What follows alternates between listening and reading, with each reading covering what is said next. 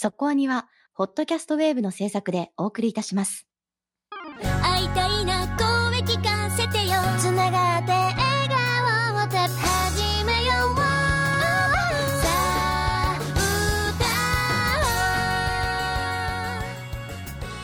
ディープじゃなくそこそこアニメを語るラジオそこアニそこはに早いね。はい。来週は2022年冬アニメ新番組青互い特集の予定です。今日は最終回特集の延長戦みたいなもんじゃないですか。はいそうそうですね。そうですよね、はい。言ってしまえばね。はい、そして来週はもうお互いなんですよ。でも例年から言って別に間違ってはいないのね。そうですね。はい。大体1月のそう二十何日ぐらいにやってるんですよお互いはね。だから普通通り。はい。いや皆さんーこう送っていいかわからないという謎タイミング作品も増えているとは思いますが。そうですね。いろいろルール説明はツイッター等でやっておりますので。はい。そうですね。確かに今回に関しても結構なんか悩みどころがあるのかなという感じもありますけれども「平家物語」は今期でいいですよ。はいそうですね。FOD で先行配信はもう終わってますけれども放送がね今期になりますので、えーそれに合わせていただければと思いますが。うん。またアンケートやります。ああそうですね。はいかそっか。はい。はい、最終回特集でも大事だった、えー集合値というのがいかに大事なのかというのを我々は学んでおりますので。はい。皆様またご協力をよろしくお願いいたします。はい。さあということで今期を終えましょう今日の特集は？ブルーピリオドです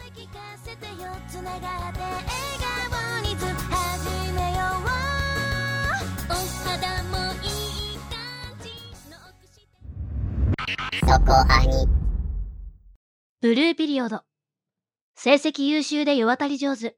気兼ねのない役友たちと遊びながら毎日を過ごす高校2年生、矢口やとら。誰もが思うリア充。だが、そんなやとらはいつもどこかで虚しかった。ある日やとらは美術室で出会った一枚の絵に心を奪われる。絵を通じて初めて正直な気持ちを表現できたやとらは美術の面白さに目覚め、東京芸術大学への進学を決意する。実質倍率200倍。入学試験まであと650日。原作は山口翼による漫画月刊アフタヌーンにて2017年6月から連載期間11巻。アニメ版は総監督増成浩二監督浅野克也シリーズ構成脚本吉田玲子。アニメーション制作セブンアークスにより2021年10月より全12話放送。美術大学受験までを描く。ということで、えー今日の特集はブルーピリオドです。はい。先週お送りしました2021年秋アニメ最終回特集で1票差で第2位でした。コメント来てたんでしたっけ？コメント来てます。はい。ああそうかそうか。コメント来てたコメントはいははい。こちらの方に今回移しました。なるほどなるほど。はい。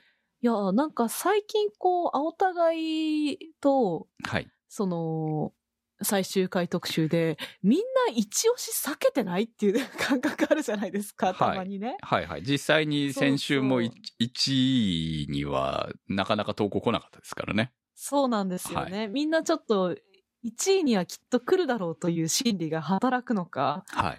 だからなんかいや今回すごいコメント来たじゃないですかブルーはいピリオドに。めっちゃ来たね。本当に、ね、こんな来ると思わなかったからちょっとびっくりしました。やっぱみんな好きなんですね、まあでも他の作品もしたいというところはまあわかりますよ。うん。これには来るだろうからっていうのは。いや、でもね、ちょっとね、思ってた以上に来ましたね、本当にね。はい はい。まあでも気持ちはわかるし、あとうんうん、先週特集したお、特集しなかったおかげで、あのー見たっていう方ももちろんいらっしゃいましたから、あの、お願いしたからね、こっちもね。えーで、それで、投稿に至った人もいるということで、これ我々ほら、ブルーピリオドを拡散できたっていうことで、よかったじゃない。お役に立てましたかね、はい良い良いアニメをね、ちゃんと広げるという意味では、ちゃんと役は果たしたな、というふうに思っておりますけれども。いや、でも、良かったですね。あの、結構やりたいなと、私も個人的には思っていたんですけど、はいタイミングがね、なかなか難しいよねっていう話を前々回のはい。時にちょっと雑談もした気がしますけど、まあ、こうやって特集に、特集するべき全クールの作品の一つだったとは思うので、そうだね。はいあの、うんやらなきゃいけないんだけど、やれないっていうタイミングってあり、ありますよね。うんうん。だからこの作品で言えば、もう最終回までいかないとできないと思ったんですよ、やっぱり。例えば、結構、クムさんが急に熱上がりましたよね。一気見したからじゃない？だから、うんうん。まあ、それはそうでしょうけど、ね。いや、だかはい、ら、あの、私は青互いの時点で、これ面白いって言ってたんだけれども、結局、そこから忘れてるわけですよ。見るのを。で、えー最終回特集のリストに入ってて、あ、そうだそうだって思って、ん残りの後半を一気に見たわけですよ。うんで、そのおかげで、熱は再燃して盛り上がったっていう、そういうパターンですよね。いやー、でもね、面白かった。私はね、これが1位を取ってほしかった。確かにね、あのーわかるんですよ。無色転生のツークールも面白かったんだけど、あのーツークールじゃんって思うわけですようん。だから、ワンクール12話の中で、正々堂々戦った場合の積み上げが12話で積み上げたのと、ツークールかけて積み上げたものは違うと思うんですよ。だから、あの、私の中では、無色転生もめっちゃ面白かったけど、ブルーピリオドの方が、今期の中っていうだけの中、まあ前期になりますけど、前期の中っていうだけで言えば1位だったなと思ってます。そのぐらい、あのいい作品でした。たくさんコメントいただいてますんで、コメントいきたいと思います。大宮ランナーズハイさんからのコメントです。1月の3連休、最終日に視聴しました。いやー参りました。体の内側からブシャーっと熱くなる、そんな作品でした。もちろん、全12話一気見です。時間軸のスピードはハイテンポで心地よく、主人公のヤトラの美術部入部からあっという間の東京芸大の受験。美術の世界はロジカルさと作家性の両方が求められる極めて厳しい世界。高い要求水準を感性だけでクリアできてしまう天才もいれば、戦略と技術を駆使してその壁をクリアしようともがく凡人もいる。そうした人たちもそれぞれ複雑な家庭環境、成長過程を経て狭き門である美大、芸大を目指して集まり、厳しい選抜の世界で戦っている。みんなが報われてほしいと思いながら見ていました。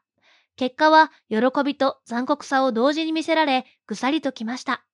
私が最も泣いたのは、ヤトラの夜遊び仲間の恋学母が、ヤトラの芸大受験に触発されて、パティシエの道に進んだことを告白するシーンです。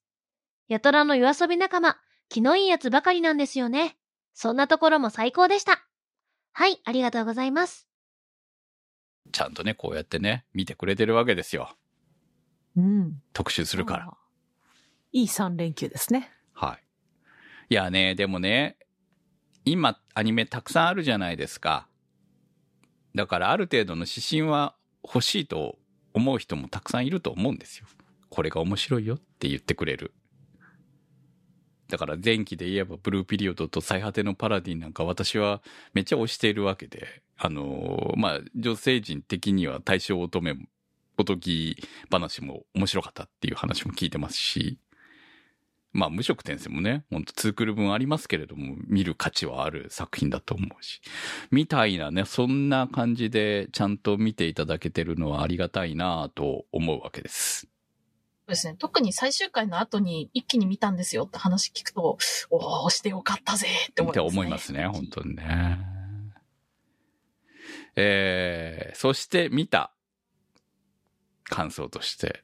これね、まあ後半いろいろ出てきますんで、えーまあその中で他の人が書いてない部分でいくと、この主人公のヤトラって、最初高校生なんだけど、あれタバコ吸ってね？とか思ってたわけですよ、私。あれちょっと挑んだ表現ですね。うん。そうですね。ダメなんですけど、はい。私、最、最後にお茶で乾杯してるのは、あれは原作はお茶なのかっていうところが気になったんですよね。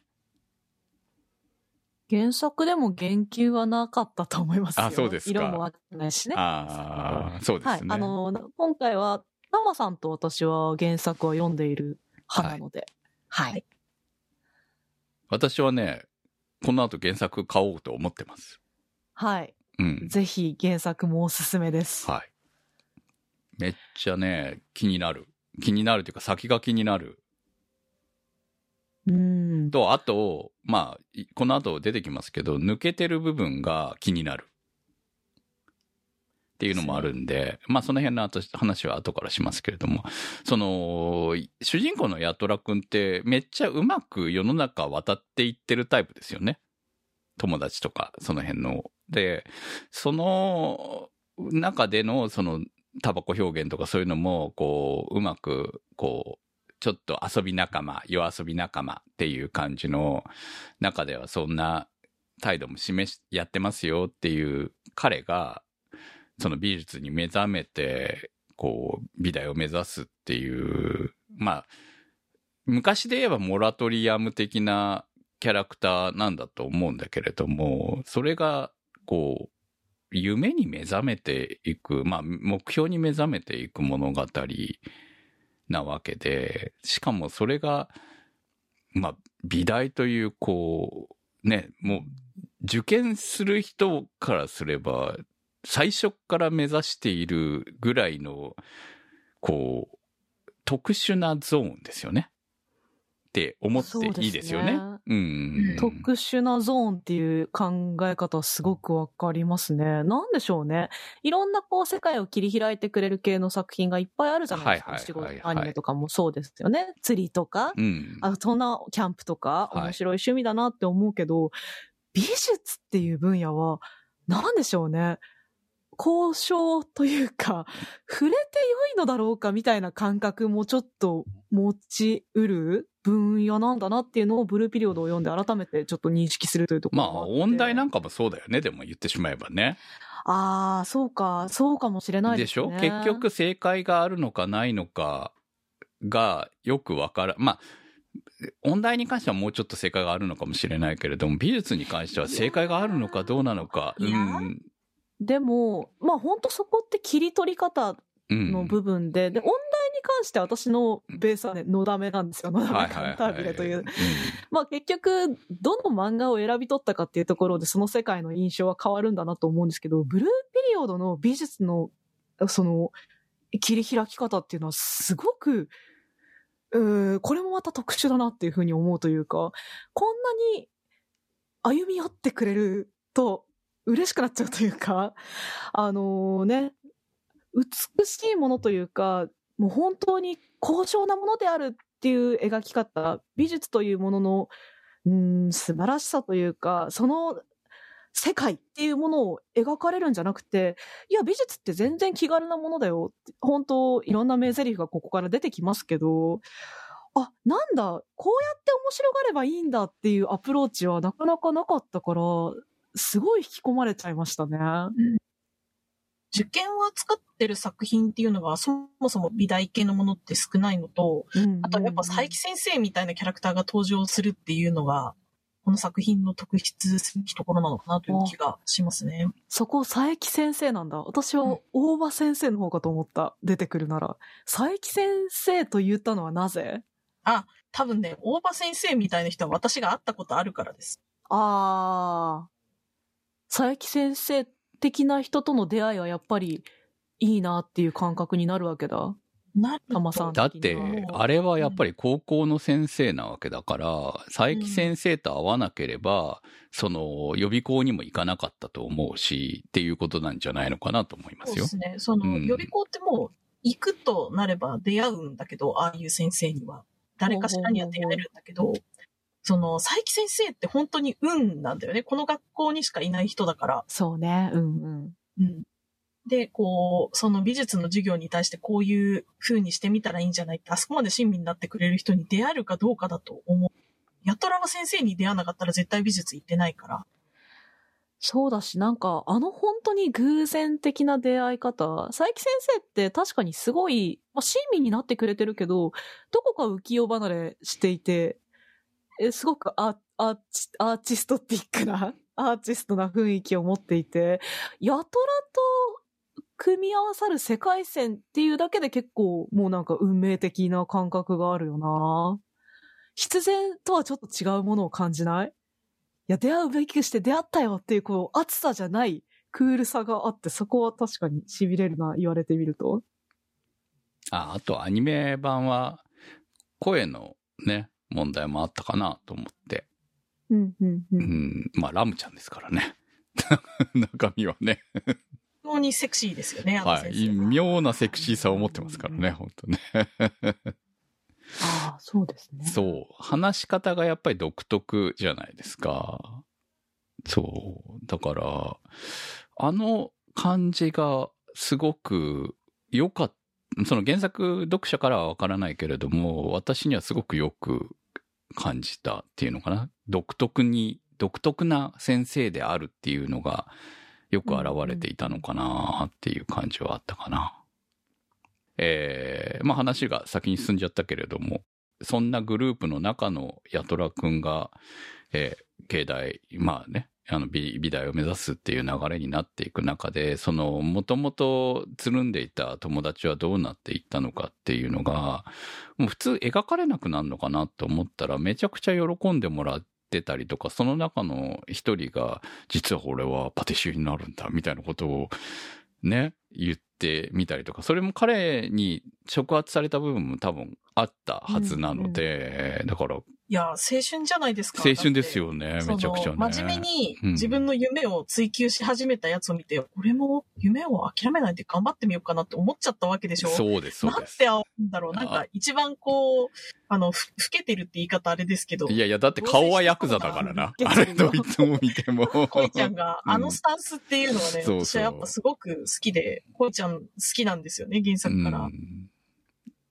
いやー、パティシエになってほしいよね。本当目指してほしい。パティシエだって決してそんな簡単になれるわけではないじゃないですか。工場で働く分にはいくらでもなれるけどね。本当の意味でパティシエになるっていうのは海外まで行くつもりがなきゃ、みたいな部分もあるわけじゃない？やっぱりね。彼には彼のブルーピリオドがあるんだと思いますよ。そういうところを目指していくっていうのはいいと思うんですよね、本当にね。だから若若いっていいなっていうのをちゃんと思わせてくれる作品だなって感じですよね、本当ね。確かにね、ヤトラの夢を邪魔してやるぜみたいなヤンキー漫画みたいなやつは一人もいなかったです、ね。一人もいなかったね。本当みんな応援してくれるね。そうそう、応援してくれてるの最高にいい友達ですよね。うん。なんか、その、いつもちょっとだけ、その、ポーズで付き合ってる空気感みたいなのを出されるのが寂しかったよっていうのを言ってくれる友達とか最高の友達だから一生大事にしろよって思いました。浮雲さんからのコメントです。私は、ヤトラと同じように、ピカソの絵のどこがすごいのか、よくわからない人間なので、芸大受験という切り口に、その世界のことを少しでも知れることが面白かったです。この作品に惹かれたのは、一重に個性的なキャラクターたちです。特に、鮎川隆二ことゆかちゃん。声優の花森ゆみりさんの演技がハマっていたと感じました。体と心のアンバランスさを感じさせて、そこを探りたくなるような不思議な引力が生まれているような感じがしました。その他にも、同じ芸大受験を目指す仲間や、高校の美術の佐伯先生、予備校の大場先生など、癖があって、どんなキャラなのかもっともっと知りたいと思わせるようなキャラクターたちがたくさんいました。受験までに出てきたキャラたちは、ヤトラが芸大生になった後も再登場するのでしょうか？してほしいですが、再登場してもしなくても、以降の映像化もしてほしい作品です。続きまして、サブレー鎌倉さんからのコメントです。個人的な一押しポイントは、何と言っても、予備校の大場先生です。面接のシーンは毎回興味深く、的確なアドバイスにより、受験生を合格へと導く姿は、作中で最も魅力的な人物だったと思います。ヤトラの合格の9割くらいは、大場先生のおかげではないでしょうか。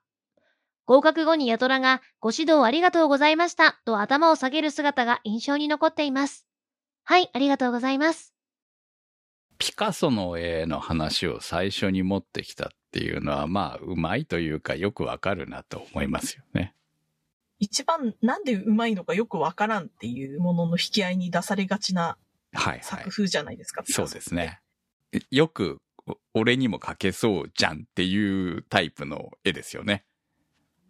これがね、すごくその技術に裏打ちされた上で、そこから自分の表現をどうやってこうかっていうふうに組み立てられたものだっていう経緯を知ってないと、すごいなって話なかなかしづらい人のような気がするんですけど。そういうことなんでしょ結局はね。うんめっちゃ普通に描いたら、え、めちゃくちゃうまいじゃないですか、ピカソって。うん。そうなんで、すよね、。あの表現なわけですよ。あ、最終的にはあの表現に至るわけでしょ？うん、確立していったものっていうことなんですよね。うん。だから、書けないわけじゃない。書けるんだけれども、書けた先がああなっていった。で、まあ、書いている間はそれほど評価されなかったっていうのも、こう、昔のね、こう名画家の悲しいところではあるんですよね。大体全体的にね。まあでも、あれですよ。それなりにお金を稼ぐ方法を知っていた人でもありますからね。ああ、なるほどね。なかなか調べてみると面白い人なんじゃないかなとは思いますが。なんだろうね、こう、今の時代になって、いくら高く取引されても、本人には入らないからね。本当にね。なんかまさにそういう話をしている山口翼さんの対談記事を読んだ気がします。うんまあでもなんか、死んでから有名になった人もいっぱいいるけど、逆に生きてる間に大儲けした画家もいっぱいいるんだよって話をそこでしてて。。ああだか、ら、絵が上手い人は商業、ビジネスもうん。上手な人だっていることをもっと知った方がいいっていうことを、あはいはいはいはいの、まあ、買い手側の消費者である我々に対しても、まあ、現代の美術を目指している人たちも知った方がいいよねっていう。まあそうじゃないと生きていけないからね、はっきり言えばさ芸芸術家は金がなくても大丈夫ってわけじゃないんですよっていうことだよね、結局ね。生きていかなで生きていかなきゃいけないんだしね。画材だってただじゃないんだしね。むしろ高いです。優雅ね日本画とか特にお金がかかります。っていうことだからね。だから本当にそういう部分をちゃんと学べるような話ですか？これは。ちょっとよくわかんないんですけど。実際、その作中で取り上げてるのは面白いなと思いますよね。うんその、そういうのを度外視してひたすら絵だけ描いてりゃいいんだって話じゃないのが、うん。私はその、地に足がついてる感じがして好きですね。はい。コメントにありました。まあ、たくさんのキャラクター出てますけれども、鮎川隆二。はい。私一番好きですよ。ゆかちゃん。うん。っていうか、すごいよね。彼女は。うん彼女というか彼は。魅力的なキャラクターですよね。うん。いや、まあまあ、まずめちゃくちゃ美人っていうのもあるんだけれども、声がね、ちゃんと女、男であり女であり、みたいな。うんとて、も、なでしこと同じとは思えないですよね。本当ね。えー、ゆるキャンの方ですね。ゆるキャンのね。はいはいはい。は。はいい。なでしこ役と同じ声優さん、花森さんがはい。担当されてましたけど。めっちゃうまいよね、あの子ね。本当にね。いや、特にね、男を演じている時がうまいと思ったんですよね。ゆるキャンのなでしことかでは案外わからないけれど、結構ハスキーな声をしているところがあって、あの、ランウェイで笑っての、はいはいはいはい。えー、ちふ、えー、ちゆきか。ああ、あれも良かったんだわ。そうそうそうそう。はいうんまあ、あれとかもね、結構その、キャラクター性と相まって、すごく声が合ってたなと思うけど、今回のもすごいちょっとかすれる感じとかもすごい良かったですよね。よかったね。うまかったですよ、本当に。私はすごくこの、心が辛い時の、あの、上ずってる感じの声の出し方、あの、アンバランスな感じとかが非常に好きでしたね。あれなかなか出ないよね。いや、本当に彼は、でも、面白いって思ったのは、完全な、いわゆる、その、男が好きなだわけではなく、まあ、女装男子でも、あるんだけれども、男も好きだし、でも一番好きなのは女の子がいるんだっていうのも告白したのも、面白かったなって思って、あ、そうなんだっていう風な。でも、あのバランスっていうのは、こう、なかなか、どっちかじゃないですか。キャラクとし、キャラとして出すんだったら。でもそうじゃないっていうところがね、すごく魅力的に逆に感じたんだよね。女の子だったら楽になれるのにな、というスタンスですよね。どっちでもないから苦しい。どちらにもなれないし、どこにも行けないっていう。まあ彼のおばあちゃんの日本が日本画家だったから、教えてたからとかそういうのの境遇とかそういうのも考えて、結局、ね、全然ヤトラよりも能力は持っていたはずなんだけれども、でも、その別にそっちの方向に行きたかったわけではなかったから、彼の決断としてあそこで罰をつけてしまったわけですからね。そうですね。あの、ゆかちゃんのその、性別の描き方って本当に素晴らしいなと思ってて、その彼が、まあ彼と言っていいのか彼女と言っていいのか難しいから、やっぱりゆかちゃんっていう言い方をした方がいいんでしょうね、ここでは。その、うんまあ LGBTQ っていう言葉がだんだん定着してくるのが、まあ何年ぐらいかなっていうのはあんまり曖昧ですけど、この作品が始まったのが2017年ですごい、まだ新しい言葉だった時期に取り込んだんだなって思うと、それだけで挑戦的だなっていうふうに思うし、それがこんなに受け入れられるキャラクターにどうしてなったのかなって考えると、やっぱりこう、ゆかちゃんが性別で揺れ動くのと、その、果たして本当に美大に入りたいのか、本当にやりたいことはこれなのかっていう、その揺れ動きが、まあ、リンクして、まあ、シンクロしてるから、受け入れやすかったんだなと思うと、この描き方って本当に巧みだなっていうふうに思って、うんまだまだやっぱりこう、LGBTQ 的な考えって難しいと思うんですよ。固定観念的な部分もあると思うから。なんとなく私の中ではストップひばりくんでしたけどね。わからないです。わからないでしょうね。はい。うん。わかるでしょタマさんは。あ、わかりますけど、はいそう、そうですね。まあ、現実だったらもうちょっと苦しい立ち位置ですよね。うん。うんいや、なんか、結構その LGBTQ を扱った漫画というところで紹介されることもあったりするので、ブルーピリオドって。あそうなんですね。そうですね。なので、その中で、まあそこまで逆に言うともう意識しないで見れる。そうなんですよ。感じなんですねそれが素敵ですようね。んそうなんですよね。いや、らすごい魅力のあるキャラクターだったなと思うし、難しいけどさ、なんか、抱きしめてやりたいよな、こいつって思うぐらいに愛しい子だったなって気がしましたよ。わかりますう。ん。赤ちゃんみたいな子がいてもおかしくない環境っていうのも面白いんじゃないですうか。ん。周りを見ても、そういう人が一人二人いてもおかしくないよなっていうメンバーに囲まれてるような気がする。まああの世界がね、特にね、そうそう。だから成り立ったのかなっていう感じもありますね。うん。まあ、ゆかちゃんは学校で出会った人たちですけど、もう一つ、この作品で重要な場所が予備校ですよね。はい。はい。予備校、みんな予備校に通わなきゃいけないんですよねっていう言い方は変なんですけど、まあ、うち娘が美術部だったので話を聞いてたんですけど、やっぱり美大に行った子たちは、まあみんな行ってるわわけですよ。で、まあ地元の学校行ってる子たち、行って入った子たちもいるし、やはりこう地元レベルじゃダメだというふうにして、福岡またはその東京まで、まあもう一浪して東京まで行ってっていう子たちもいいるっていう話をして本人がしてたので、本当に美大受験っていうのがどのぐらい大変なんだっていうのは、あ話を聞けば、あ、なるほどなっていう世界なんだなっていうのはわかるんですけれども。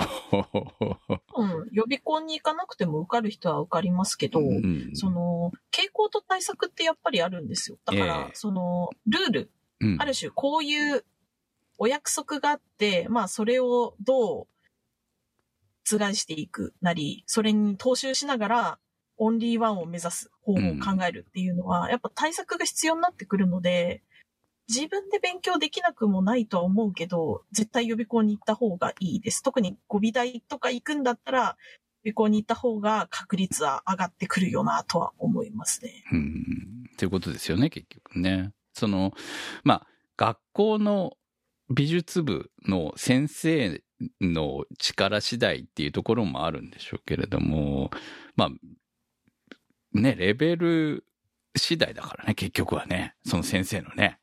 で、しかもその先生はずっとその学校にいる保証はないわけですからね。まあ、それもありますけど、うん。究極自分がどれぐらい書きたいかですよ。になってくるわけでしょ先生も。大事ですけど、うんうんまあそれはさっき言ったみたいにね、あの学校で佐伯先生と出会えたっていうのもよかった、まあ彼にとっては良かったことだろうけれども、実際にじゃあそこを行こうかって思った時に佐伯先生がいいいなければ、やっぱり専門の予備校に行かざるを得ないわけですよね。まあ行かなくても今だと多少は情報は仕入れることはできるわけなんで、ネットの時代だから。ただ、それを評価はしてはくれないわけだよね。ありますし、うんやっぱりその石膏を書かなきゃいけない試験とかの年もあるんですが、うん。そういうものを買おうとすると石膏頭だけのやつでも1台数万円するのうで、ん。じゃあどうやって用意するんだろうって話にはなってきますよね。そうだね、確かにね。まあ、ヌードモデルとか用意できないしね。そういう意味ではね。そういう、こう、自分たちのし、まあ私たちからすれば知らない世界の受験の流れっていう部分ではあるわけですよ。そういう、こう、知っている人たちもいるんだけれども、あの、興味がなければ全くわからない世界。いわゆる普通の受験の流れとは違う。大学受験の流れとは違う部分が美大受験にはやはりあるよねっていうのをより実感した作品でしたね。そうですね。私は逆にその芸大受験一本だったので、芸大というか美大受験。はい。なので、普通の試験の方がわかんないから、こっちの方が馴染みがあったりはしますけど、うんまあ、結構普通の日程とも違うし、かかる時間も違うから、そういう意味では面白かったりするんですかね、外から見ると。まあ面白いっていうか苦痛だねって思いましたけどね。修行だねっていうのかな。授業はまあ修行ですよ。うーん。いや、ね、だから、卒、まあ卒業してっていうか入学してからのお話はハチクロとかで見て、まあそれはそれでまた大変な苦労があるんだなっていうのは、その、まあ所詮、あまあ漫画の中の話ですけれども、まあ見てはいたわけじゃないですか。で、そこのはそこで苦労がある。その持つもの持たないものの苦労があるっていうのは実感しとしてはあったんだけれども、その手前から始まってるわけですよね、結局ね。ハチクロのメンバーもこれを超えてきたんだなって思うと、ちょっと見方変わってくるでしょうね。変わりますね、確かにね。だって、それがなければ、あそこには入れないわけですよね。くぐり抜けた先の人たちの話ですよね。ね。まあ、時代性の違いも若干あるかもしれないけれども、でも、今、その、美大受験しようとしたら、このくらいのことは当たり前に行われていることであるということなんですよね、結局ね。まあもちろん、その人その人によって、本当に天才もいれば、その、努力の人もいるだろうし、強運を持っている人もいるだろうと思うし、その中で、まあだから入ったから終わりでもないわけだからね、これはね。まあ物語的には入るところまでで終わるわけですけれども、大場先生みたいな先生っているんですよね。いるんじゃないですかね。その、私が通ってた予備校はちっちゃいところでしたけど、やっぱりその、図抜けて力があるというか、その、教える力があるなっていう先生はいましたね。発言に吸引力があるような不思議な人。はい。うん。大場先生のこう、理屈とアートを結びつける語彙力は、す、すごすぎじゃね？と思うんだけど、いる、いるんだね。うん。まあでもあの人がいないと視聴者は理解できないわけだから。そうねそうなんだよ絶対必要なんだよね。うん、やっぱりそこがその佐伯先生との違いで、教えることに特化した能力がある人なんですよね。ん何代も生徒たち見てるから、多分こう指導したら分かってくれるかなとか、そういう言葉の選び方とかを、まあ、彼らも研究していくわけですよね。うん。彼ら彼女たちも。っていうと、やっぱりその、受験生に響く言葉の選び方だったりとか、あと、このタイミングでこれは言ったらまずいっていう調整とかもあったりするんですよね、先生側も。なるほどね。受験のねシーズン近づいてくると先生みんなめっちゃ優しくなってきて、でも、あの、メンタルがいきなりボリって折れないように、ここは良くないっすね、みたいな話しなくなってくるんだけど、それされると、今まで散々ボコスカに叩かれてきてるから、え、そんな指摘するところもないぐらい悪いですか？ひどいですか？みたいな気持ちになってくる。これがね、受験前のメンタルの揺れ動きみたいなのがあって、まあそういうところもね、多分個別で調整してくれたりとかするんですよね、先生は。この人はあんまり負荷かけすぎると、本番で折れるから今はやめとこうとか、逆に今はプレッシャーを与えて、折れてもリカバリーが効く期間だからや、やるべきとか考えてくれてるんだと思うんですよね。まあ、対人の教育はだんだんね、国語とか数学とか教えてる塾でも広がってきてはいるけど、もっともっとこう、個々人で言い方変えないとだし、まあ、まさに答えがない受験なわけだからね。多分こう、個々人に対して接し方変えるっていう教え方という部分では歴史めっちゃ古そうだね、美術は。思うね。だってね、特に美術の学生ってすっごい鼻っ柱強いから、あの、いや、これはこう直した方が理屈上正しいから、みたいなこと言われても、いや、僕はこれで合ってると思いますね、みたいなやつばっかだから、本当に。なんかそこはイメージ通りでほっとしてます。ちょっと手入れてもいいとか言われると、嫌ですとか言う人ばっかだから、本当に。あとはまあ、大場先生の明るさは貴重だよね。だなぁ。いい先生だと思いますね、大場先生。うん。なんかこの、先生としてももちろん能力高いし、このブルーピリオドの作品の中にも、あか彼女がいるいないで、ワントーンもツートーンも変わってくるなという感じはするよね。まあ、全体的にね、その、みんなが明るいっていう物語じゃないじゃないですか。よくよく考えると結構暗い話だよね。いやそうだし、まあ、ヤトラ自身も空気重うみたいなこと全然言うしうね。ん。そうなんだよね。でしょうねって感じ。受験なんてそうでしょ。そうだよね。やっぱ高校。うん。ね。受験が楽しいって人はいないですよね、やっぱりね。いや、中にはいるかもしんないけどさ。数から言うとね。うん。ちょっと楽しいですけどね。うん。うん。いや、私は大嫌いでした。はいサブレーさんが書いてましたけれども、やトラ合格9割ぐらいは大場先生のおかげじゃないでしょうかっていうふうに、えー、まあみんな大場先生大好きですけれども。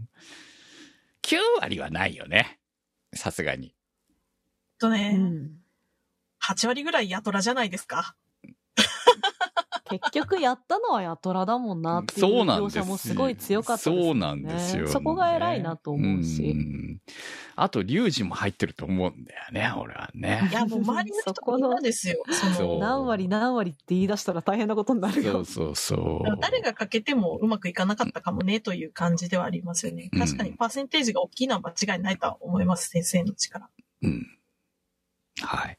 そう。ご指導ありがとうございました。ああいうシーンをちゃんと入れるっていうところは素晴らしいですよね、本当にね。うん桑畑五十郎さんからのコメントです。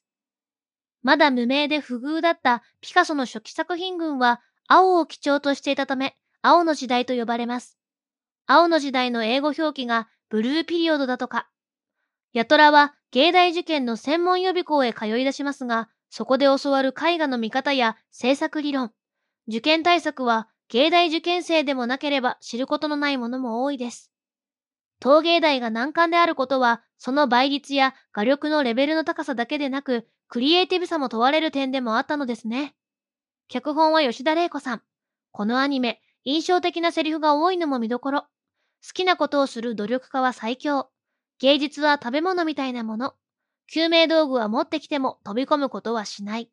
後悔はないです。反省は山ほどあるけど、あげるとまだ足りません。続きは原作でという終わり方のアニメも多い昨今、区切りのいい完結をしているのも好感が持てます。地上波放送ではおまけとして山田五郎氏がミニ美術解説していたのも楽しめました。続きまして、セントマントナームさんからのコメントです。とてもスピード感のある作品でした。どのエピソードにもいいこと言うなーってセリフがそれも複数あって毎回メモってました。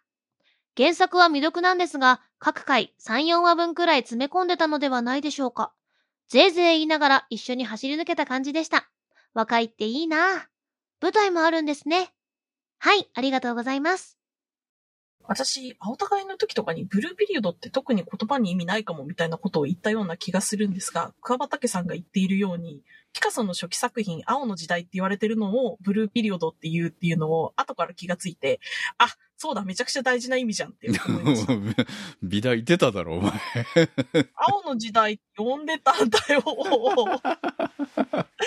あすごくその絵の具、青を基調に使ってた時期があるっていうことと、まあこの作品としては青春時代っていう言葉にかかっててすごく美しいタイトルですよね。うんこの脚本の吉田玲子さんは、まあ、ワンクールしかないということを前提として、よく、まあ、収めたなって思いますね。いやー、すごい圧縮力ですよね、相変わらず。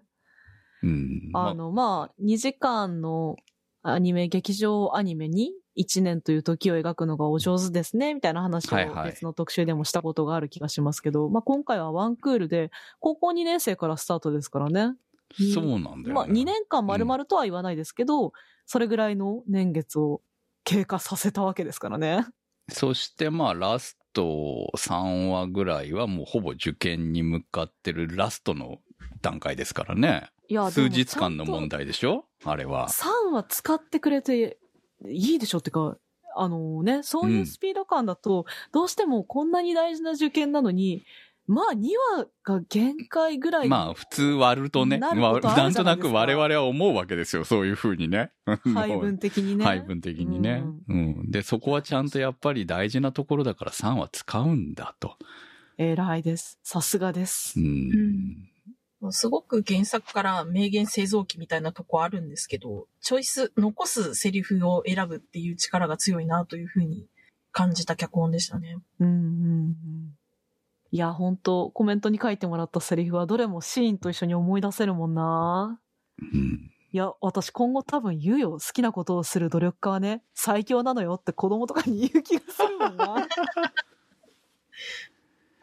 そうね。才能じゃないんだよっていうことですね、結局ね。もう才能もだけど、っうん。ていうところが好き。この作それだけではダメっていうことなんですよ。これってさ、すべてにおいて言えることでもあるんだろうなと思うわけですよ。まあこれは美大受験の話ではあるんだけれども、本当にやっぱり努力していくことが結果的につな、まあ全てがつながるわけじゃないからまた困ったもんなんだけどさ。で、実際ね、みんなが合格したわけじゃないじゃないですか。かなり。落ちてますよね。あの、予備校でも。そして、めっちゃ狭きもんなわけですよね。で、しかも現役で合格するっていうのを3人しかいなかったわけでしょ？あの段階で。特に東東京芸大は本当に狭きもんですね。ね。っていう中に、そして、あの彼をね、1日目に助けてくれたあの子も落ちていると。それ以外にも、そうそう。で、そして、もうす三浪でもう無理っていうことで、辞める、予備校を辞める子もいると。だから、ああいうところをきちんと描いてるところはすごいなと思ったんですよね。ありますね。特にその美大受験って浪人生めちゃくちゃ多いんですよ。うん。で、特に東京芸術大学一本です。他は一応滑り止めで受けてますけど、やっぱり来年もチャレンジしますみたいな感じで、4浪とかの先輩が普通にいるんですね。はい。いるんでしょうね。やっぱりね。います。うん。で、合同の公表会の時とかに、やっぱ主みたいな人たちが出てくるわけですよ。はいはいはいはい。で、まあ普通に技量的には全然叶わないけど、うんじゃあどうやって渡り合うんだよみたいなこととかいっぱい考えるわけですよ。はい。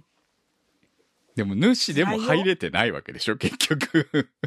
入れてないのには、まあ、主になってる。理由がうん。あるんですよ。その技術はうまいんだけど、うんじゃあその感性の部分が出るのかとか、うん。あとそもそもね、その学校に合うかどうかっていうのもあるんですうよね。ん。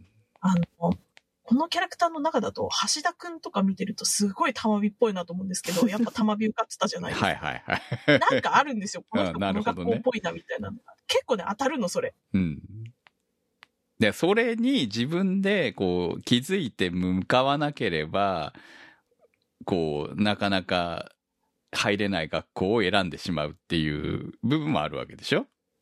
そう、あの、出るかどうか、さておきそこに行きたいかどうかっていうのももちろんあるんですよ。やりたいことに選ぶわけだ。から。はいはい。かといってね、芸大に入れたからといって素敵なロードが待ってるわけではないし、逆に言うとね、橋田くんとか全然うまいことやっていけそうじゃないって思うしね。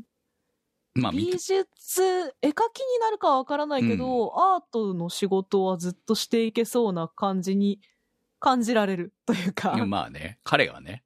うん。うん。まあ、世渡り上手っぽいよね。どう見ても。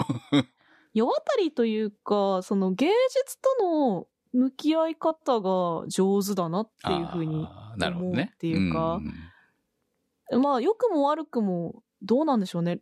ライトに付き合えるのかなっていうふうに私は受け取ったんだけど、そのあたりどうすか、一番自分のスタイルが確立されてるのかなっていう気がするし、そのメンタルのまとまりもいいなって気がするから、強いタイプだなって思いますね。特になんか彼に関しては技術面の方がっていう話してたから、それは追いついてくるから、入ってからが強いタイプじゃないって気はしてますねう。ん。まあ、見た目奇抜だったよね、最初。あ、まあ、こういう人が美大に行くんだっていう ことをまあ、まあ、ある意味そうういうね、デザインですよね、あれはね。うん。といたりするけどね。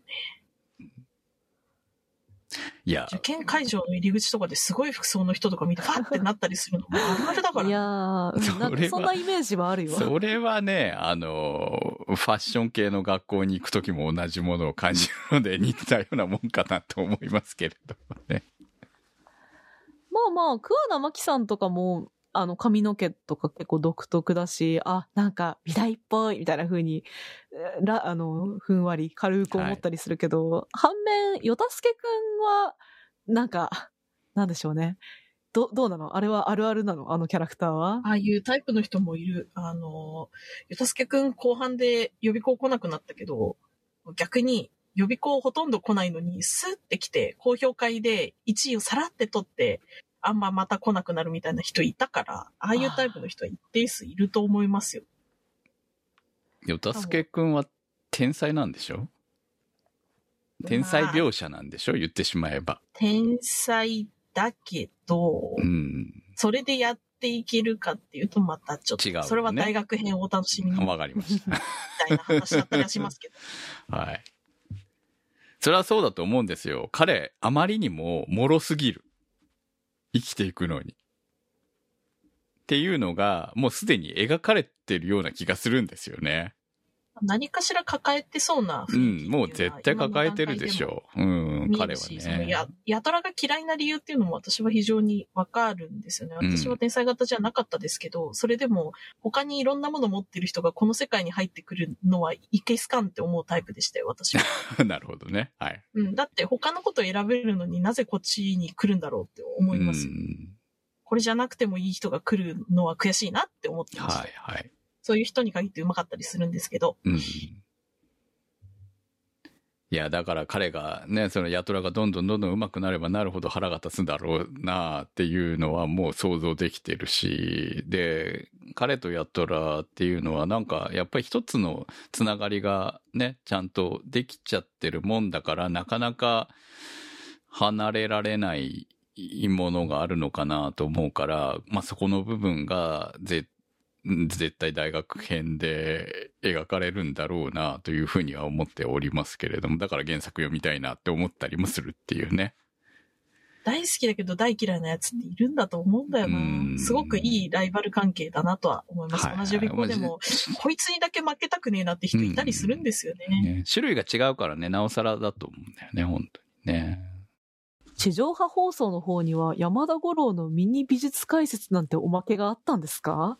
めちゃくちゃ面白そうじゃないですか。私も配信で見てたから、これすごい見たかったな、これ。ね見れるようにしといてほしいですよね。もったいないよね。本当ですよ。あの、ええまあ、山田五郎さんの美術解説 YouTube が面白いことは存じ上げてるんですけど、まさかそれがこんなコラボをしていたとは全然知らなかったし。いやー、ねこれテレビ放送オンリーにしとくのはもう、なんか誰も得をしないのではないだろうかというふうに思いますよね。時代がね、いや、それはね、テレビで見てほしいとかね、あるとは思うけど、もうほら、視聴率の機会が置いてあるところだって限られてるわけなんで、もともと。だから、ね、今、配信とかでちゃんと数字出るようになっているわけだから、やっぱこういうものも配信の方にちゃんと載せといててほしいよね。まあ、なんだったら YouTube でもいいんだけどさ。うんもったいないなって思いますね。私もだから全然、ネットフリックスずっと見てたからわからないし、だってあるのかどうかすらも知らないわけだからね。情報を得ようとしなければね。これ絶対いい企画だったと思いますね。悔しい。ねうんもったいない。あと、舞台ブルーピリオドもなかなかいい感じですね、ビジュアル。これもぜひ見てみてください。いいですよね。なんか雰囲気が。笹メガネさんからのコメントです。1話を見た当初は、ヤトラが好きと出会うことで世界がどんどんと広がっていく気持ちよさを体感できたのですが、だんだんと芸大入試へと話の重心が変わっていくことで、才能、努力、焦りといったものと戦いながら追い詰められていく様が見ていて強烈でした。見えている景色が広がっていく芸術の面白さと予備校の密室で一日中閉じ込められている辛さを抱えながら絵と向き合い続けているヤトラたちは心がいろんな意味で動かされましたね。気になるキャラで言うと、ヨタスケくんが一番なのですが、ヤトラに放ったセリフでもあるように、他人と比べることで生まれてしまう人のいやらしい部分も包み隠さず映し出されているのも印象的でした。最終的に美術という文字じゃない言語を用いてお互いを認め合うことができた二人の友情には、今まで孤独に戦ってきた様子を見ていた分グッときましたね。好きというより狂気じみた熱量に圧倒されたのですが、何かに打ち込んでいる人の姿は、それ自体が芸術のようで不思議と魅了されました。はい、続きまして、チャイロー・ブラウンさんからのコメントです。ブルーピリオドは漫画を読んでいたのですが、改めてアニメで見ると、芸大受験生に向けたヒリヒリした臨場感がすごく表現されていて、とても面白かったです。最初に森先輩の作品との出会いで始まり、森先輩がヤトラとの作品の出会いで終わる構成も素敵でした。これからは原作漫画にてヤトラたちの芸大での奮闘を楽しみにしています。はい、ありがとうございます。に6時間とかかかるのって不思議だったりしますか？いや、思いますよ。だから普通のテストってほら、あのーね、科目ごとの試験があるっていう感じなんで、それが6時間かかって3日間みたいな。で、しかもそれを一つの題材で受けるわけじゃないですか。あれはちょっとした驚きでしたね。そうですね。その、6時間で1枚の絵を完成させるっていうルーティンを体に染みつかせるっていうことをずっとやっていくわけなんですよね。受験の間って。ああ、だから何枚も描けっていうのもそういうところにつながっていくわけですね。そうですね。学校によっては、その、学科にもよると思うんですけど、1枚3時間で上げてくださいとかいうものもあったりするから、その学校用の対策で3時間でこれぐらいの見た目にしましょうみたいな練習をしたりとかはいはいはしていくんですね。あ、ひに1日空けるとかでもい。うん。あるので、まあその時は1日目はこれぐらいまで終わってるといいな、とか。なるほど。バランスをちゃんと、その、その受験に合わせた調整をするってことですよね。常にね。はいそうですね。まあ日程も決まってるから、まあまずはこの学校から始まるからこの学校の対策はこれ。で、それが終わったら、えーこの時間の設定に切り替えましょうみたいなことをやったりとかしていくんだけど。まあ、複数の学校を受ける場合はね。うん。うん。やっぱ学校ごとのテクニックってあるんですよ。例えば会場が暑いとか寒いとかあるんですね。この、私この、この21世紀にですか？あるんですよ。その、暖房とか、れ冷房とか、だまあ、この時期だったら暖房ですよね。つか、ついてないんですか？いやなんか部屋が狭すぎて、クソ暑いところとかもあるし、はい。逆に言えば、私、記念受験で東京芸大受けたことありますけど、寒いんですよ、東京芸大。あの、今は違うかもしれないけど、私が受けた時は東京芸大に置いてあった暖房器具は火鉢オンリーでしたから、火鉢は？超寒かった火鉢、席、私めちゃくちゃ遠くて。いやいやいまやあ、寒いし全然ね、。近くても暖かくないと思うよ、今中はね。そうそう。しかもね、この、芸大の試験って、座席くじ引きなんですけど、はい。引いた席悪くて、もう、ここ一番モチーフが書きづらいって席当たっちゃって、どうしよっかな、みたいなこともあったりするわけなんですよ。まあ、運もでかいってことですね、その時のね。うんそうですね。まあ、そうなった時に、どうごまかすかとか、うんどうちょっと、あの、正ギリギリのことをするかって はいはいはいいうのも、こ技なんですよね。あの、はいはい飛び道具の話とか出てたじゃないですか。出ましたね。うんアニメの方だと。はいあれに近い考え方で、まあ、あの、イーゼルはここから動かさないでくださいね、みたいな指定があったりするんですけど、それをね、どれぐらいギリまでずらせるかとか、椅子をね、ずっ、てしていくような、なんか、謎テクニックとかが、まあね、こういう古速な技も教えてもらったりするんですよね。なるほどねち。ゃんと教えてくれるならむしろいいね。考え方としてはね、あるよっていうふうに。その OK がどこまで出るのかっていうところはその学校によって違うから、その辺をうまくこう、ね、受験対策ですからね、まさにね、それはね。そうですね。あと、うんいつのタイミングでトイレに行くべきかとかもね、あるんですへよ。ー。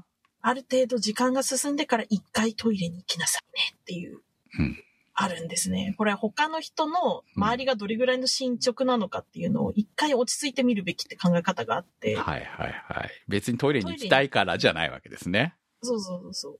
あの、他の人のやつとかチラッと見えるわけじゃないですか。まあ今回ありまししたよね、そういうのもね。うん。そうそうどのぐらいできてるなみたいな。ずれてないなっていうのとか、あとネタが被ってるやついないかなとかを確認するんです。うん。これね、あ世の中昔流行った歌で、ナンバーワンになるよりオンリーワンがいいみたいな歌あったじゃないですか。はい。ありましたオンリーね。ワンの方がね、難しいんですよ、美大受験は。あーそう、その、出されたお題に対して、まあみんなが考えつくっていうネタがあるとするじゃないですか。うん。で、それをみんながやった場合、浪人2年とかの絵がめっちゃ上手い人のやつが選ばれるんですよね。なるほどね。ってなると、そのネタが被らない、オンリーワンのやつをやるっていうのが一番いいんですけど、趣旨からずれちゃいけなくて、で、なると難しいじゃないですか。なるほどねだ。から、そう、ずれてないかなとか、同じネタやってるやついないかな。あわよくば同じネタやってるやつ私より上手いかなっていうのを確認するわけです。うん。浪人かさんでくると、まあ絶対負けねえなって思ってたりとかするんですけど、いや、まあ、結局、ヤトラもそれを考えながらやってたわけですよね。実際。うん。戦略なんですよ。そんな戦略考えてんだなっていうのは、ブルーピリオドを見るまで考えたこともなかったよ。そう、選ばせないといけないんですよ、自分のことを。うんうんだから、自分以外のやつ全員殺すみたいなこと言ってたじゃないですか。俺の絵で全員殺すみたいな。あの考え方、すごくいいですね。でもそのくらいじゃないとやっぱ入らないってことだし、入ってから生きていけないってことだと思うんですよね。やっぱりね。だから、あの芸大系の受験っていうのはもうそのぐらいの脳、気持ちでまず入る、突破するところからがスタートなんだなっていうのが、よーく理解できたっていうね。寒い時期なので、体も壊しやすいし、うんやっぱりすごくストレスがピークに来るタイミングだから、うんそのジンマシンが出る人とかいると思いますよ。だから、ああ、あれだけなんかメンタル強そうなヤトラが、ジンマシンが出てたんだっていうのは驚きだったし、で、まあ、あそこでね、こう、一日目を不意にせざるを得ないような状況に陥って、そこから復帰していくのも、まあ、主人公らしいといえば、主アニメの主人公らしい、ま漫画の主人公らしいといえばそうなんだろうとは思うんだけれども、飯食っちゃったからもうダメだってなっちゃうと、うんその後ズルズルになるので、どう持ち直すかとか、うん。そこも含めて全部戦略なんですよね。何日も試験にかかるから、やっまぱり芸大受験そういう意味では特殊ですね。あ、そうだね。振り返ることも可能。まあ、なんとか取り返すことも可能な場合もあるっていうことだよね。ところで、あの、森先輩が私は非常に気になっているんですけれども、森先輩とヤトラの関係は進むんですか、ないんじゃないですかあ、。そうですか。先輩が好きなんじゃなくて、森先輩の作品が好きなわけですから。なるほど。うん。そういうことなんですね。なるほど。気づきがあったということで。はい。いや、会えなかったのはちょっとなんか残念だなって思いながら、でもこれ、森先輩がヤトラをね、ある種引っ張っちゃったようなもんだから、どうなのよ、この二人の関係はっていうところがね。あと森先輩のあの雰囲気がすごく天使っぽくて好きだなって思ってたところもあったので。作品見れば内面が伝わるような関係ですから、うん会う必要なかったってことだと思います。会わなくてもわかる。わかるってことなんでしょうね。うんそこは良かったと思います。そこはね、すごくなんか、あの、芸術家っぽい二人だなと思いながら見てはいましたけれども。なんか、こう、私基本恋愛中なんで 誰と誰がくっつくかが気になってしょうがないわけですよ、私は。まあだから、あの、大学編を楽しみにしたいと思います。フローランカバディさんからのコメントです。内容が良かったのはもちろんですが、オープニング、エンディングのテーマソングも秀逸じゃなかったですか？特にオープニングのエバーブルーは自分的にハマりました。冒頭のボーカルとピアノの絡みからパーカッション、ベースと加わり、ホーンセクションが絡んでくる。嫌がおうでも上がる展開で、これは来るぞと一人で盛り上がっていました。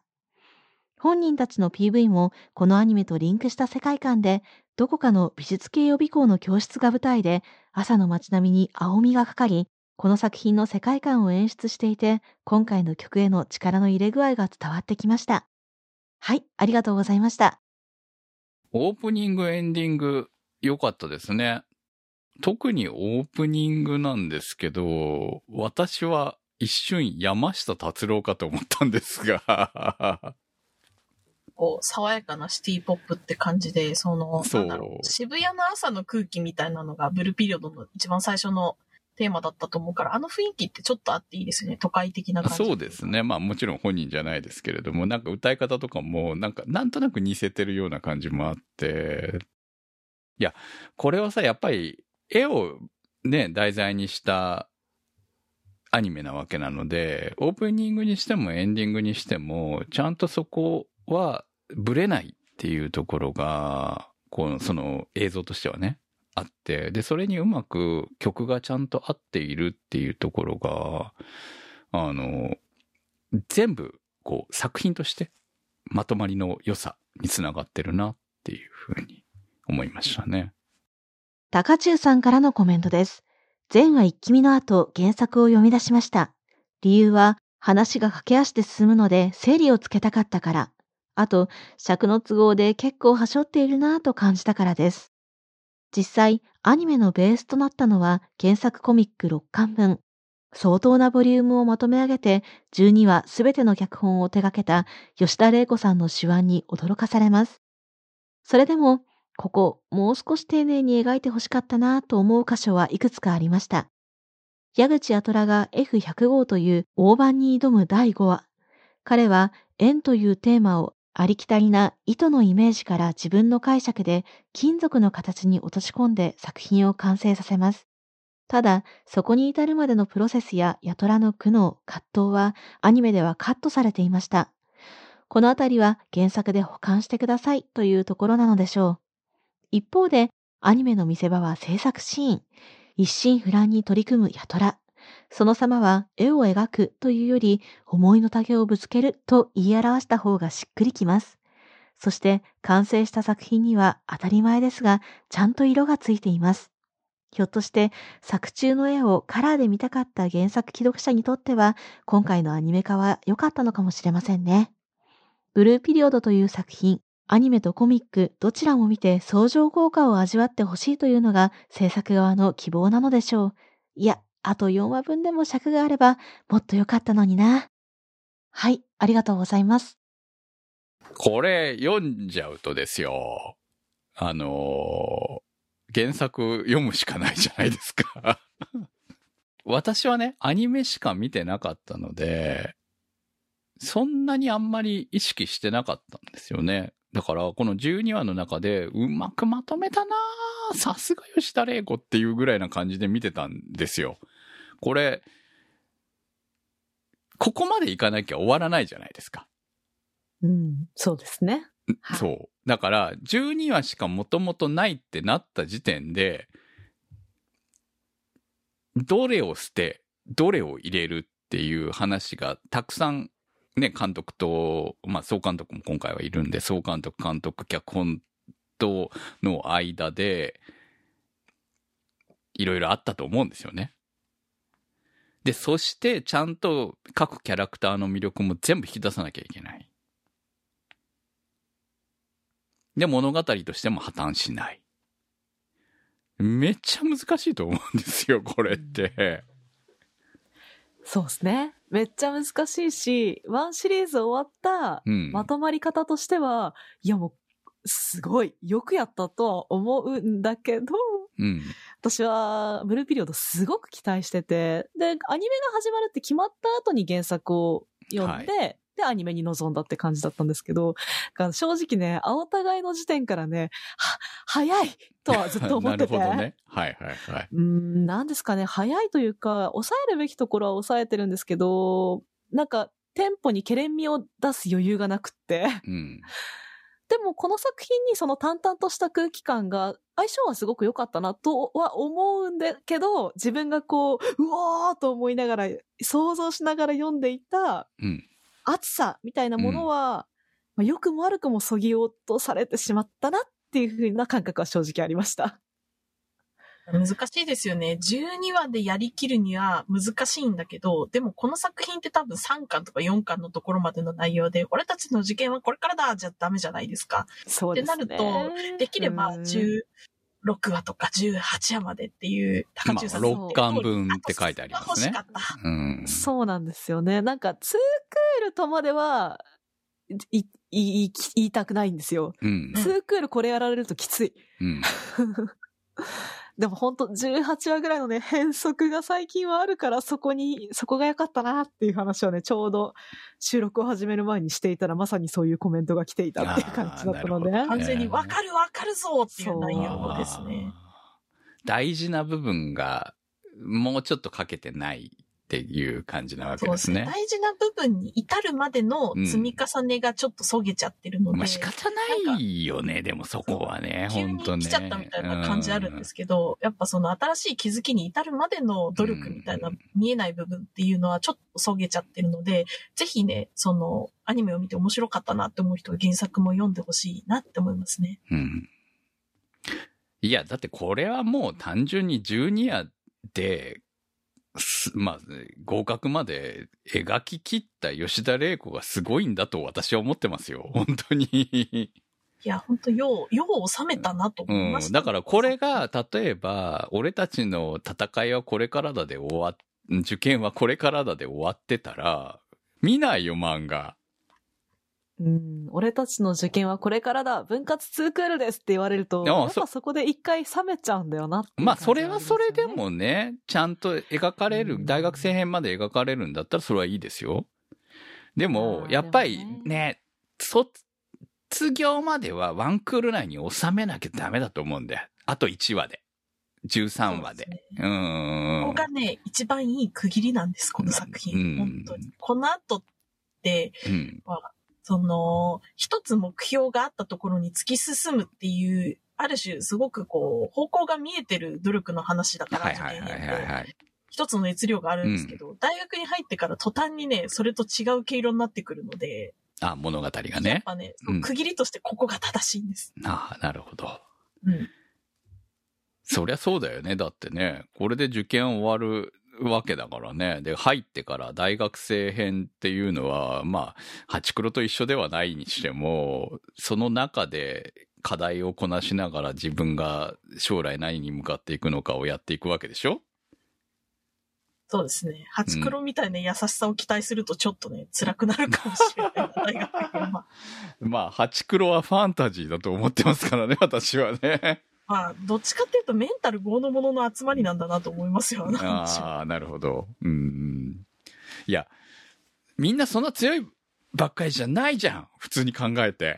ほんと人はさ。っていうとね、繊細でメンタルが傷つきやすく、壊れやすく、ムラっ気が多い人の集まりですから、うみたいって。ん。そういう部分もね、見えてくるかなという気は。でもそれをちゃんと描いてるのはすごいなと思うんだよね。だからね。だから、こう、物語としてうまくごまかさないで結構本気で書いてるっていうことなわけでしょ？まあ、この作者自体も美大出身だからこそ描ける部分はあるんだろうとは思うんですけれども、何体験談に沿ったうん。描写がされてる部分とかもあるので、うんまあそうじゃないとね、出てこないと思うので、ここまでね、まず受験に向かっているところからね。いや、もうとにかく、あの、アニメとしての次も見たいけれども、えーまず何よりも原作が読んでみたいなっていうふうに思う終わり方だったなというふうに思うし、そういう意味で、あの、プロだなと。さすが吉田玲子。プロだなって思いましたよ。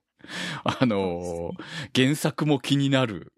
で、まあ、少なくとも、現段階で作る目がよ、2期が予定されている感はないと思ってるので、大学生編が終わっているんだったらともかくとして、まだ継続中でしょ？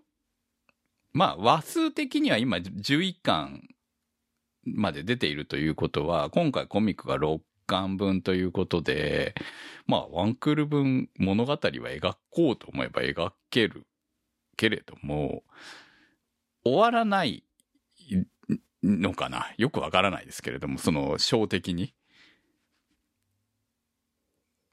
だから、そこが卒業まで描けるんだったら、あり得るのかもしれないですけどね。卒業したら卒業したで、今度はじゃあどこに就職するんだとか、どうやって生きていくんだみたいな話になっていくので、いや、なかなかそこまで行くのはまだ先なのかなっていう気も。っていうか、4年やりますからね、大学って。そうね。でも原作も2年にはなってるんだっけね。うん。で、さらに言うと、原作者としては、はい。今のこう、美術、ビジネスの方も描きたいというふうに。インタビューでは話していたので、それはそれで面白そうと思っておりますど。ね。じゃあ先を期待したいね。本当にね。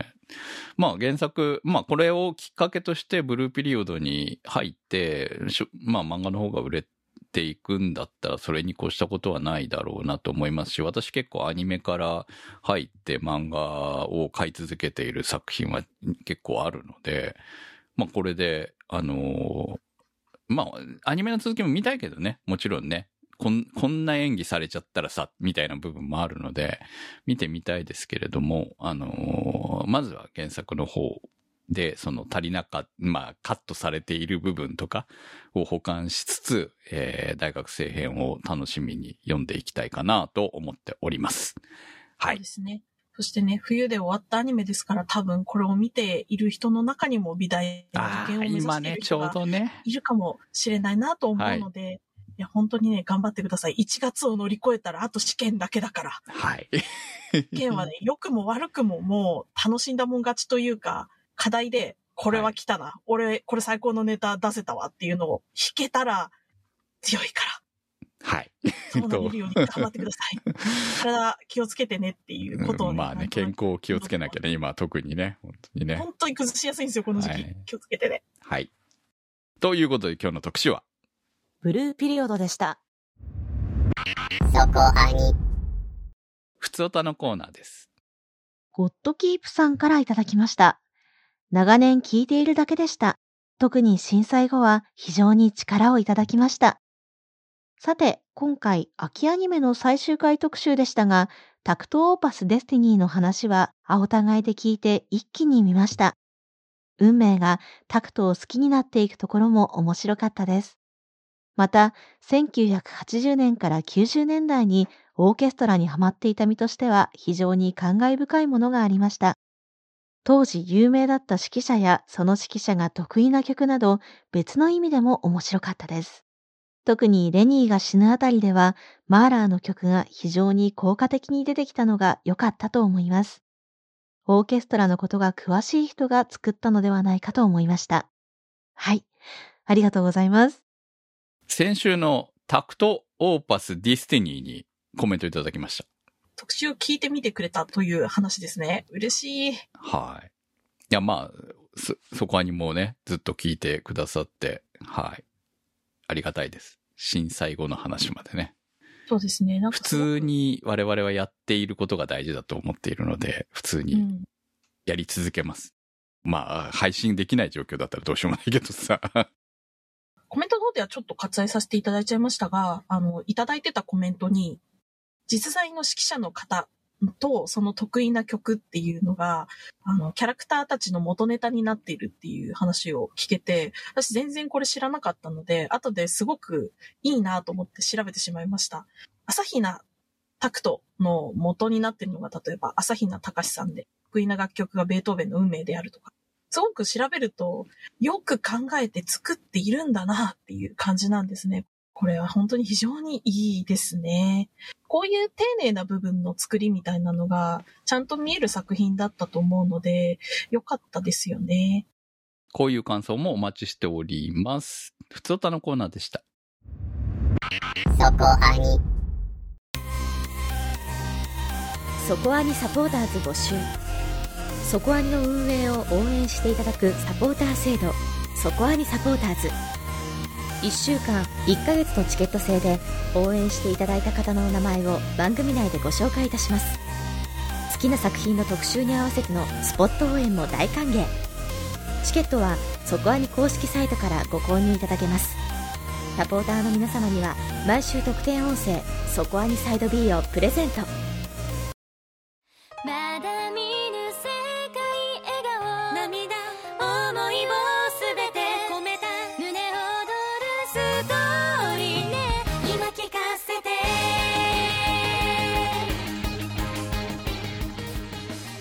お送りしてまいりましたそこはにです。今日は何分に終わるかなっていう話を最初にしてたんですよね。いややっぱりね話しちゃうよ。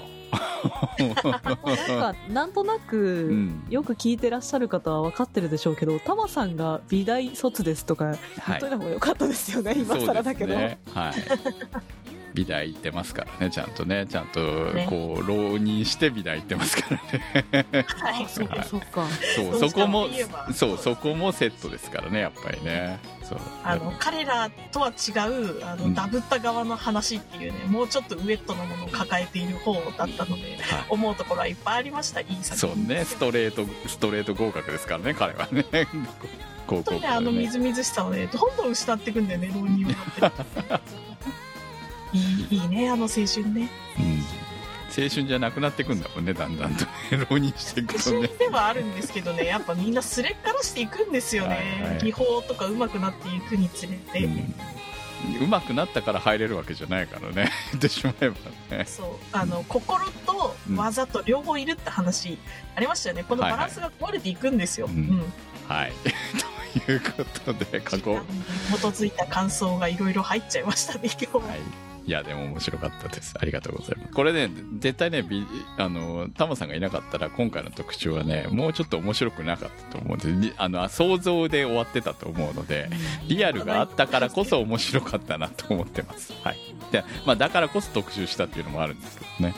はい。ということで、えー、来週の特集は、はい、来週は2022年冬アニメ新番組青互い特集です。アンケートも行っておりますけれども、えーまず先にアンケートを書いていただいてその中から自分のおすすめ作品1作品お待ちしております投稿の宛先は？そこアニ .com までメニューバーにあります投稿募集をクリックして投稿をお待ちしております。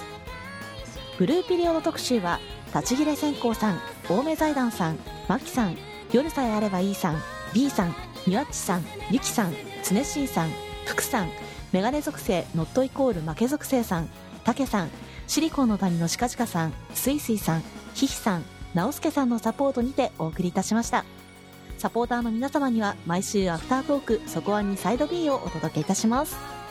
今週もサポートありがとうございましたそれではまた来週お会いいたしましょうお相手は私くむと那瀬ひとみと、たまでした。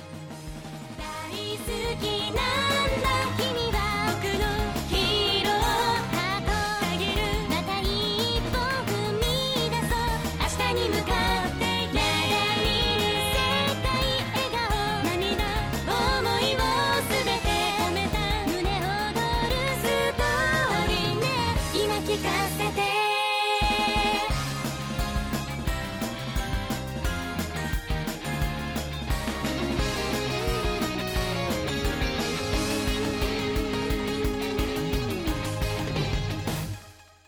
そこアニは、ホットキャストウェーブの制作でお送りいたしました。